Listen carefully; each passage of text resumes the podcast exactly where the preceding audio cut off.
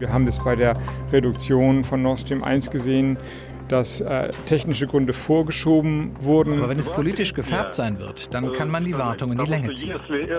Die meisten Szenarien sind nicht schön und bedeuten entweder zu wenig Gas am Ende des Winters oder aber schon ganz schwierige Situationen im Herbst oder Winter. News Junkies. Verstehen, was uns bewegt. Ein Podcast von RBB24 Inforadio. Es ist Montag, es ist der 11. Juli und die News Junkies sind heute an Christine Schenten und Martin Spiller. Hallo. Und bevor wir mit unserem heutigen Thema anfangen, nochmal die kurze Erinnerung, dass es uns ja jeden Tag aufs Neue gibt und zwar in der ARD Audiothek als Podcast. Könnt ihr einfach abonnieren, habt ihr vielleicht auch schon gemacht, dann verpasst ihr keine Folge. Genau. Ferienzeit, das ist die Zeit der Baustellen, der Wartungsarbeiten. Könnt ihr gerade in Berlin im S-Bahn-Netz ganz gut erleben. Ja, aber wir können das natürlich noch an einer anderen, vielleicht doch noch etwas größeren Stelle mm. erleben. Und zwar ähm, gibt es Wartungsarbeiten an Nord Stream 1, also der Gaspipeline aus Russland. Heute hat äh, ja die routinemäßige Wartung da begonnen und die soll zehn Tage dauern.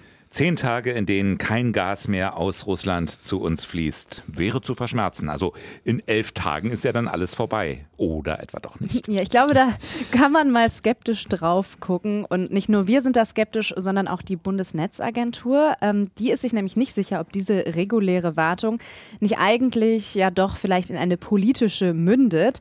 Also es ist nicht klar, ob das jetzt nach diesen zehn bis elf Tagen vorbei sein wird. War es das mit dem Gas aus Russland? Und was dann? Kann. Und wie sind wir darauf vorbereitet? Genau, darum geht es bei uns heute. Die Bundesregierung, die bemüht sich ja gerade um Ersatz, aber die Zeit, die ist natürlich knapp. Gerade ist die Gasversorgung eigentlich noch in Ordnung, aber die Frage ist natürlich, droht ein kalter Winter? Werden wir warm Wasser nur zu bestimmten Uhrzeiten nutzen können? Und äh, ja, bleibt vor allem nachts die Heizung kalt? Also so weit sind wir noch nicht, zum Glück. Aber was das für die Preise bedeuten kann und was wiederum die Politik dagegen tun kann, das klären wir heute. Genau, und dann auch die Frage, warum Waschmittel vielleicht das nächste Klopapier sein könnte. Also hört mal gut zu, das wird nämlich gleich auch eine Rolle spielen. So, es ist jetzt ungefähr einen Monat her, wir erinnern uns, dass Russland seine Gaslieferungen durch Nord Stream 1 nach Deutschland verringert hat, um 60 Prozent ungefähr, also deutlich. Und die Begründung, die war, eine Turbine käme wegen der Sanktionen gegen Russland zu spät zurück aus der Wartung. Und deswegen könne jetzt eben nicht in vollem Umfang Gas geliefert werden. Genau, in Kanada war diese Turbine und die kam nun eben nicht zurück, hat Russland damals gesagt. Mhm. Wobei man dazu sagen muss, diese Wartungsarbeiten da in Kanada, die gab es tatsächlich. Die sind jetzt nicht irgendwie erfunden gewesen oder so. Ebenso wenig wie die Sanktionen, die Kanada gegen Russland verhängt hatte. Aber waren die jetzt wirklich der Grund für diese Reduzierung der Gaslieferungen? Ja, das ist eben die Frage. Und das haben in Deutschland sowohl die Bundesnetzagentur und auch Wirtschaftsminister Robert Habeck bezweifelt. Habeck, der glaubt eher an Berechnung, also ein gezieltes Vorgehen. Russland wolle die Preise in Deutschland hochtreiben, also für Ärger sorgen, sagt er. Ja, jetzt also eine erneute Wartung an Ort und Stelle. Ist das jetzt die Fortsetzung derselben Arbeiten? Ja, also man muss sagen, diese Wartung, die da jetzt heute beginnt, die findet eigentlich jedes Jahr statt. Also das ist ganz normal und der Termin, der stand jetzt auch schon lange fest. Und in den vergangenen Jahren hat das auch immer gut geklappt. Also es kam dann einfach wieder die geplante Menge an Gas durch die Pipeline zurück. Ja, aber dieses Jahr ist die Situation natürlich eine andere seit dem Angriffskrieg Putins gegen die Ukraine. Und wenn Russland schon vor Wochen die technischen Gründe nur vorgeschoben hatte, warum sollte das diesmal nicht wieder so sein? Wir haben das bei der Reduktion von Nord Stream 1 gesehen, dass äh, technische Gründe vorgeschoben wurden und da sie einmal vorgeschoben wurden, kann das natürlich wieder passieren. Wobei an der Stelle wird es jetzt etwas sonderbar, denn während Habeck gleichzeitig so argumentiert, hat sich sein Ministerium um eine Sondergenehmigung für diese oben angesprochene Turbine bemüht.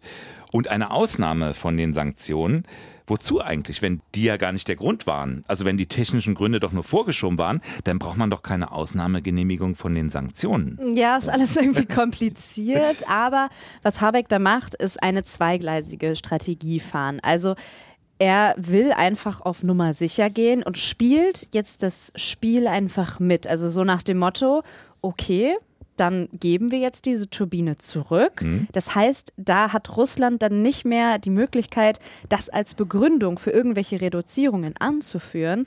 Und man muss auch dazu sagen, das war jetzt wohl auch schon so ein bisschen erfolgreich. Es gab jetzt immerhin eine Ausfuhrgenehmigung für Siemens Energy für diese Turbine und das Unternehmen, das will die jetzt auch so schnell wie möglich an Ort und Stelle bringen. Weil da sagen einige, im Prinzip verletzt Deutschland damit jetzt Sanktionen der EU. Ja, genau, das kann man auf jeden Fall anführen, das Argument, finde ich. Und vor allem die Ukraine, die kritisiert das jetzt auch sehr scharf. So oder so, heute ist einfach der Stichtag für diese Wartungsarbeiten. Nord Stream 2 wurde jetzt planmäßig abgeschaltet. Und die Frage ist natürlich, was passiert danach? Wird sie wieder in Betrieb genommen. Und dazu gibt es natürlich ein paar Einschätzungen, zum Beispiel der Energieexperte Michael Kotichin. Es gibt mehrmals im Jahr Wartungen. Die dauern normalerweise zwei bis drei Tage. Wie lange es jetzt dauern wird, kann ich nicht sagen. Aber wenn es politisch gefärbt sein wird, dann kann man die Wartung in die Länge ziehen. Ja, wobei das wäre vielleicht noch nicht das Schlimmste, wenn es einfach etwas länger dauert. Aber was ist, wenn das alles nur vorgeschoben war und Putin gar nicht mehr liefert, wegen der Sanktionen des Westens? Ja, das wäre dann das Ende von russischen Gaslieferungen nach Deutschland. Also es gäbe dann einfach gar kein Gas mehr aus Russland. Und auf diesen Fall muss sich Deutschland jetzt aber natürlich vorbereiten. Ja, und gefragt ist da insbesondere die Bundesnetzagentur. Und deren Chef Klaus Müller, der hat heute im ZDF Morgenmagazin dazu Folgendes gesagt. Wir haben aus Russland ganz unterschiedliche Signale. Es gibt äh, Sprecher des Kremls, die sagen, in Kombination mit der Siemens-Turbine, man könne wieder wesentlich mehr liefern. Es gab aber auch sehr martialische Ansagen aus dem Kreml in dem schlimmsten Fall, dem Worst Case, wenn also wirklich kein Gas mehr aus Russland käme, dann kommt es auf ein paar Parameter an. Wie schnell sind wir mit den Flüssiggasterminals, die die Bundesregierung beschafft? Wie stark können wir selber Gas einsparen? Aber es gab mehrere Szenarien, in denen wir in eine Gasnotlage reinrutschen würden. Das hieß, es wäre zu wenig Gas da. Darum muss jetzt alles dafür getan werden, das zu vermeiden. Das liegt auch an uns. Was uns jetzt in der Recherche auch noch mal kurz beschäftigt hat, war natürlich die Frage, ist Nord Stream 1 eigentlich alles, was wir haben, um Gas aus Russland nach Deutschland zu bringen? Mhm. Und wir haben da mal auf eine Karte geschaut. Tatsächlich ist Nord Stream 1 nicht die einzige Gaspipeline, die aus Russland nach Deutschland führt. Es gibt noch zum Beispiel die Jamal-Pipeline, die führt durch Weißrussland und Polen und er kommt dann im brandenburgischen Malnow an. Ja, aber da ist es wohl so, die Rohre sind leer, also da fließt kaum noch Gas durch nach Deutschland und das im Prinzip schon seit Ende letzten Jahres, also nicht jetzt erst seit Beginn des Krieges. Mit dem Beginn des Krieges jetzt im März, da war dann endgültig Schluss, also da kam gar nichts mehr. Mhm. Muss aber auch dazu sagen, äh, diese Pipeline, diese Jamal-Pipeline, so eine große Rolle hat die wohl noch nie gespielt. Die stand immer ein bisschen im Schatten von Nord Stream. Aber vielleicht ein Gedankenspiel, also wenn die Nord Stream-Rohre jetzt leer bleiben und diese Jamal-Rohre eh leer sind, könnten die doch eigentlich als Ersatz dienen, oder? Also dann könnte doch vielleicht das Gas, was jetzt durch Nord Stream käme, durch die Jamal-Pipeline kommen, oder? Wäre technisch vielleicht möglich, äh, damit zumindest die ausfallenden Lieferungen wieder auszugleichen. Also es wäre nicht das gleiche Gas, das kommt ja aus bestimmten Gasfeldern und so. Mhm. Das muss ja dann auch irgendwo hingebracht werden. Aber da sind wir dann wieder bei der politischen Seite und dem, was gewollt ist. Und wenn man sich anhört, welches Schreckensszenario das russische Staatsfernsehen schon heute verbreitet über eine Not in Europa. Man solle sich weniger waschen, weniger Fleisch essen, vom Auto auf öffentliche Verkehrsmittel umsteigen und in Sachsen wird auch noch warmes Wasser rationiert.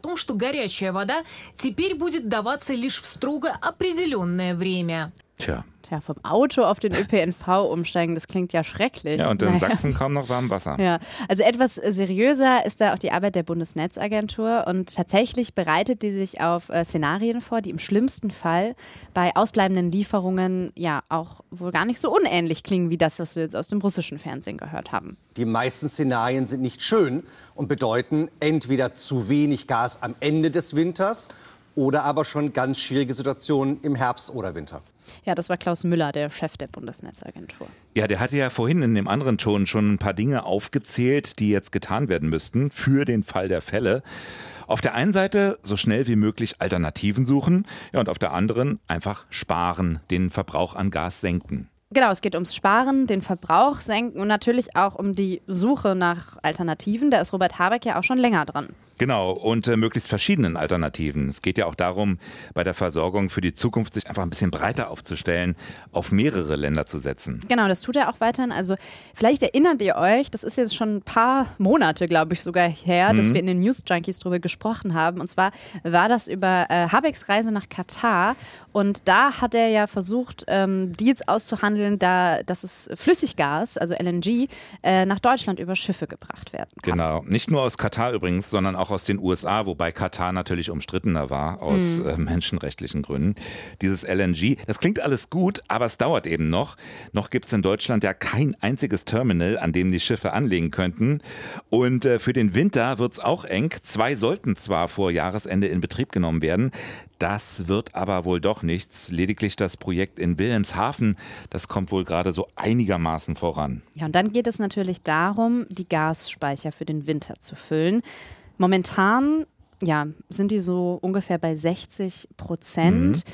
Ähm, die müssten aber eigentlich bis Anfang November auf mindestens 90 Prozent aufgefüllt werden. Genau, also das war das Ziel, was Habeck ausgegeben hat. Und selbst das würde bei einem durchschnittlichen Winter nur für zweieinhalb Monate reichen. Hm. Also kommt natürlich auch darauf an, wie lange jetzt noch Gas geliefert wird.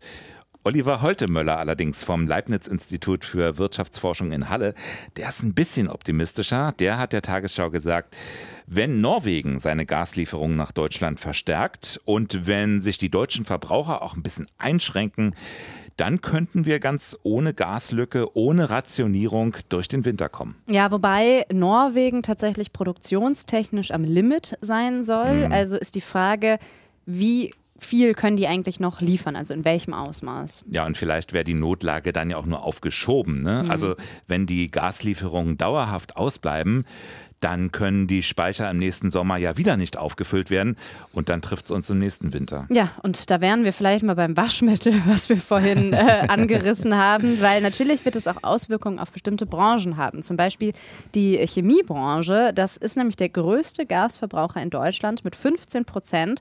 Und klar, da gäbe es Folgen, wenn die Unternehmen ihre Produktion vielleicht sogar einstellen müssten. Das könnte ja, soziale Folgen auch haben. Ja, und ähm, du hast es schon gesagt, was wird dann eben Mangelware bei uns? Äh, Lack, Farben.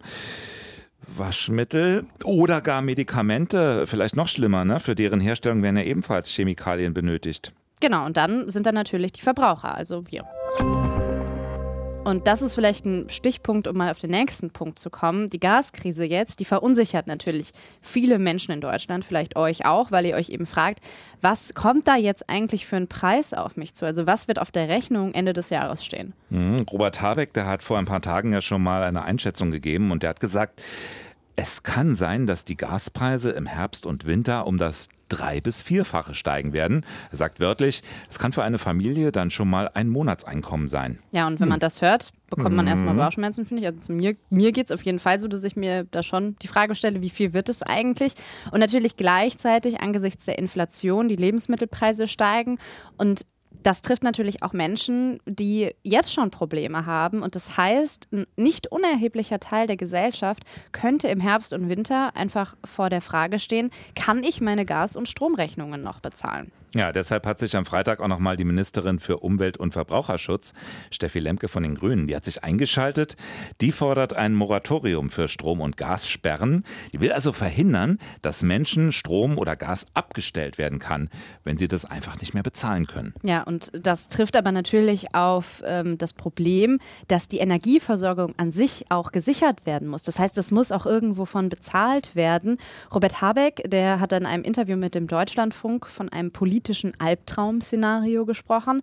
Und zwar tritt das ein, wenn der Staat dann die Gasverteilung regeln muss. Also einerseits müssen die Unternehmen genug Geld haben, um Gas zuzukaufen, damit es keinen Versorgungsengpass gibt. Und andererseits muss dafür gesorgt werden, dass es keine soziale Spaltung gibt. So, und da haben wir jetzt den Vorschlag gehört von Steffi Lemke mit dem Gas- und Strommoratorium. Und tatsächlich ist es auch so, dass der Rest der Regierung dem einigermaßen positiv äh, gegenübersteht. Also man ist sich zumindest einig, dass diese Gaskrise nicht zu einer Spaltung führen darf weil, und das führt zum Beispiel Außenministerin Annalena Baerbock an, letztendlich das Ganze natürlich auch Putin in die Hände spielen würde. Der versucht natürlich, ja, die EU, Deutschland mit seiner Gasknappheit sozusagen unter Druck zu setzen. Hm. Schauen wir mal, was jetzt schon ganz konkret getan wird, um die Krise abzufedern. Also die Preise sind ja schon enorm gestiegen. Sollte das Gas aus Russland jetzt komplett wegbleiben, dann dürften die Preise explodieren, durch die mhm. Decke schießen. Deshalb hat der Bundesrat am Freitag das sogenannte Energiesicherungsgesetz gebilligt. Energiesicherungsgesetz, äh, du hast ja das mal angeeignet an Christine, dich da eingearbeitet. Ja, was steht denn da alles drin? Also da stehen mehrere Sachen drin. Fangen wir mal vorne an. Also zum einen soll es einen Schutzschirm für Versorgungsunternehmen geben. Also in Deutschland gibt es ja ein paar große Gasversorger. Man kennt zum Beispiel RWE oder Juniper. Und äh, die, die haben jetzt sogar auch schon ja, sich angemeldet beim Staat sozusagen und haben um Hilfe gebeten. Juniper ist eigentlich ein finnisches Unternehmen, hierzulande aber tatsächlich der größte Gasversorger. Vor allem Stadtwerke werden von denen versorgt und darüber dann fast 20 Millionen Haushalte. Und Juniper befürchtet bis zum Ende des Jahres Verluste von 10 Milliarden Euro, weil die eben jetzt schon Gas zukaufen müssen und gleichzeitig aber die Verträge zum Beispiel mit den Stadtwerken eben zu alten Konditionen bedienen müssen. Das heißt, sie machen Verluste. Hm. Du hast ja gesagt, Juniper hatte um Hilfe gebeten, mhm. soll auch welche kriegen. Weiß man denn schon, wie genau Juniper unterstützt werden soll? Nee, also das ist tatsächlich noch nicht hm. klar. Da hält Habeck sich gerade ein bisschen bedeckt. Also wie viel Geld da genau fließen soll, das wollte er in einem Deutschlandfunk-Interview noch nicht beantworten. Der Staat, der könnte auch mit in dieses Unternehmen einsteigen. Das ist aber noch unklar, ob das passieren wird. Und grundsätzlich ist es bei dem Gesetz so, dass es eher ja, flexibel in Kraft treten soll. Also tatsächlich erst zu dem Punkt, wo wirklich eine Unterversorgung festgestellt wird. Und wie wirkt sich dieses Gesetz auf die Verbraucher aus? Also die große Frage ist natürlich, dürfen die Unternehmen, also die Versorger, ihre Mehrkosten an die Kunden weitergeben? Und dann hätte man wahrscheinlich direkt so eine richtig heftige Preisexplosion. Das will natürlich keiner, zumindest nicht auf der Kundenseite. Seite. Was jetzt gemacht werden soll von der Politik, um das abzufedern, ist eine Umlage auf die Kunden. Klingt jetzt auch erstmal bedrohlich. Ähm, also tatsächlich im Notfall sollen die höheren Kosten auf die Gaskunden verteilt werden, aber unabhängig vom Anbieter. Und so soll eben verhindert werden, im Gegenteil zu so einer Weitergabe, dass es manche eben extrem hart trifft oder andere weniger. Es soll eher alle gleich treffen. Mhm. Heißt aber unterm Strich trotzdem, es wird auf jeden Fall deutlich teurer. Mhm. Ihr könnt uns ja mal schreiben, wie schaut ihr auf den Winter? Macht euch das Sorgen, dass die Energiepreise schon jetzt so steigen? Äh, bereitet ihr euch irgendwie selbst vor und findet ihr, dass die Bundesregierung genug tut, um Schaden von euch, von der Bevölkerung abzuwenden? Schreibt uns doch einfach an newsjunkies.rbb24inforadio.de. Ja, die letzte Frage, die du da ja erwähnt hast, das bewegt ja gerade viele. Also wie kann verhindert werden, dass die Sanktionen gegen Russland am Ende die Menschen hier mehr treffen als in Russland selbst? Und wenn man jetzt mal so schaut, was sagen eigentlich die Sozialverbände zu dem, was die Politik jetzt macht, da sind die schon mal zufriedener mit diesem Umlagevorschlag. Also das kommt besser an als die Idee, die Unternehmen die Preise einfach weitergeben zu lassen. Das sagt zum Beispiel auch Ramona Popp, die ist ja die neue Chefin der Verbraucherzentrale. Und sie appelliert allerdings auch, es muss eine faire Verteilung geben zwischen Unternehmen, dem Staat und den Privathaushalten.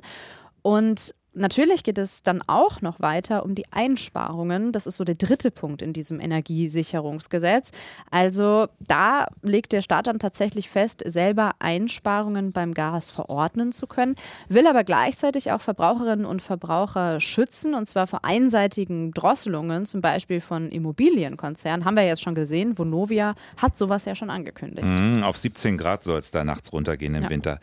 Wenn ich mir das so anhöre, dann könnten wir vielleicht nochmal über Entlastungen reden reden. Wir hatten jetzt das 9-Euro-Ticket, wir haben die Einmalzahlung. Das mit den Tankstellen lassen wir mal beiseite.